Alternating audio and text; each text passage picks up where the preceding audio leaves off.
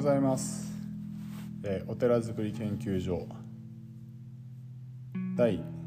114回目の放送です、えー、今日は、えー、空腹感への恐怖という題でお話しさせてもらいたいと思います、えー、昨日ですね、えー、まあ昨日訪れた2日間断食リトリートという断食会がありまして、えその時の、まあ、皆さんと参加者の皆さんに対してお話をすることを放送したんですけども、え断食リトリートっていうのは、まあえーと、2泊3日ですね金土日のその曜日で、え、合計7食の断食、まあ、食を食べない朝昼晩のを食べないで、えーと過ごしで日曜日の9時から、えー、明けの食事といってその宿便出しの作法の、えーと、食事をするというそういう、まあ、メソッドなんですけどももう7年ぐらいやっていまして、えー、皆さん熱心に参加していただいてありがたいなと思うんですが、まあ、昨日、まあ、今回の断食の参加者のメンバーの中で結構ですねその参加する前のこう不安みたいなものの話になってでそれを聞いてるとやっぱりこう空腹感への恐怖空腹に耐えられるんだろうかっていう恐怖感っていうのが結構言われる方が多かったんですね。でああそうかとまあ普段なんだろういつでも何かお腹が空いたら食べられる状況っていうのはまあもちろんそれはそれで幸せなことなんですけども逆にそのいう空腹感への恐怖を生んでるんだなというふうなふうに捉えていてですねでそれは何なんだろうかっていうふうにその考えたんですね。でその考えて、まあ、皆さんにもその参加の皆さんにも話をしたんですけどもやっぱり日常的に空腹感を感じることって、えーと、ないんですよね。ないというかない人の方が多い。でその中で、えーと、空腹をちょっとお腹空いたなっていうのって例えばもうお腹空いても死にそうだっていうのが、えー、1だとしてレベルですね。レベル1だとしてもうもうお腹いっぱいでこれ以上何も食べられないっていうのがマックス10だとしたらうんと多分断食の時に感じてる空腹感っていうのは、えー、2とか3ぐらい、うん、なんですよね。多分。まあそ人によってもその感じ方が違うんで一概には言えないんですけども。でなんだろう真ん中のレベル5のレベルはまあなんだろう普通みたいなね。でえっ、ー、と多分ほとんどの人ほとんどそういう空腹感に恐怖を感じる人は多分4ぐらいになったらあちょっとお腹すいたなって言って何か食べてしまうで7とか8とかぐらいまでいくんじゃないかなと思うんですよね。でそういうふうになると今度空腹を感じなくなるんですよね。えーと、と4の空腹も感じなくて5の状態で常に何かを口に入れているで時間が来たからじゃあ朝ごはん昼ごはん晩ごはんって言って自分の食べたいその、ものを食べてしまう。で多分そういう状況だと思うんですよね。だからその4すらも感じていない状況で、えー、なんだろうその空腹の恐怖感っていうのは意志の状況になるんじゃないかと。そういうそのそうなった時に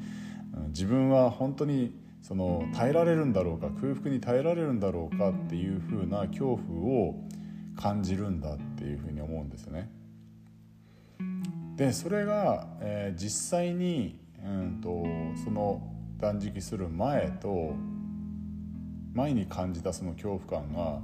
実際にこう開けて、まあ、断食が終了した時に、えーとそうでもなかったと。まあもちろん空腹は感じたけどもそんな耐えられないほどの空腹感って、えーと、ではなかったっていう感想がほとんどなんですよね。多分2とか3ぐらいの空腹感だと思うんですけども結局ですねやっぱりその体感してないからなんですよね自分の体で空腹というものを感じていないから、えー、恐怖を感じるのであってうんとそれを感じてしまえばあこんなもんかというような感じなんですよね。でうんと例えばまあ断食やつとこう何年もやってると「いややってみたいんです」っていう人は結構多いんですけどまあ体感的にですねまあまあ多めにで10さその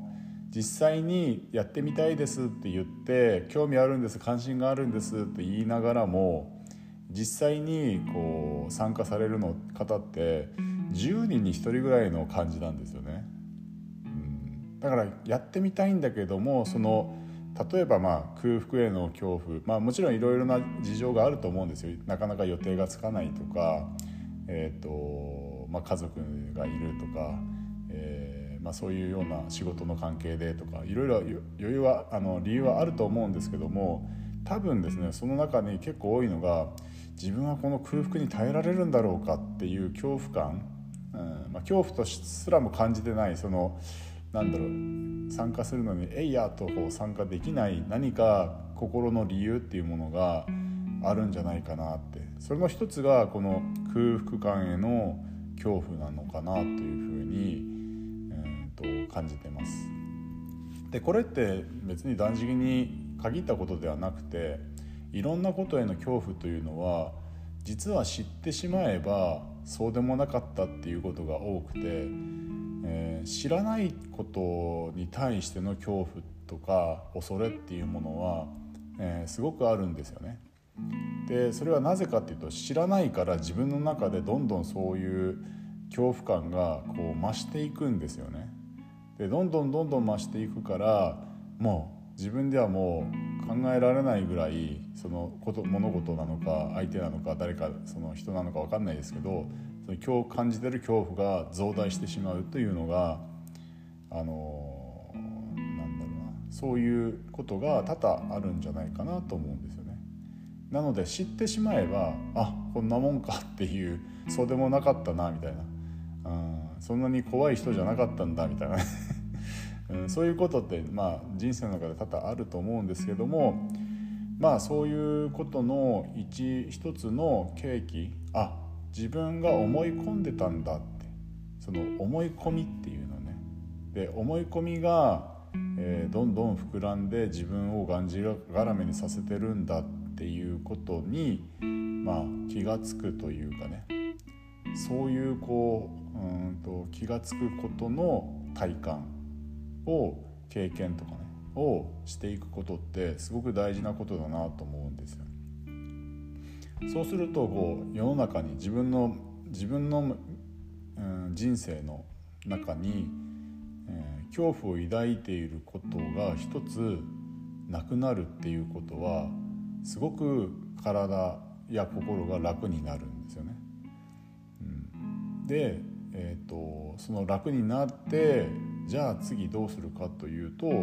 何か空腹を感じなきゃいけないような状況に陥っても、うん、冷静に対処できる、うん、パニックにならない、うんまあ、その時に話したのはあの北海道で停電があった時にみんなコンビニとかホームセンターに並びましたよね、えー、電気がないと困る、えー、食料も足りないって言って買いだめしようっていうそういう人間の恐怖感っていうのが例えばこの断食に参加してまあ3日ぐらい食べられなくてもなんとかなるでしょうっていう状況なのかそれともえ明日電気がないのご飯も食べられない、えー、電子レンジも使えないどうしようどうしようどうしようっていうふうになるとそれはやはり、えー、空腹への恐怖だったり生活への恐怖だったりっていうことが、えー、起きえて、えー、人より早く先にちょっと買いだめしておこう買い占めておこうというような、まあ、発想になってしまって自分の冷静な思考能力が、えー、途絶えてしまうことがあるんではないかなというふうに、まあ、あの感じてました。なので なんだろうそのあなたが感じている恐怖というのは本当に恐怖なのかどうかその怖いものなのかどうかっていうことはあの機会があればその試してみるっていうこともと一つの人生をこう軽くするコツになるのかなっていうふうなことで今日はこのテーマで話させてもらいました。えー、今日も一日、えー、幸せな日々を日をお過ごしください。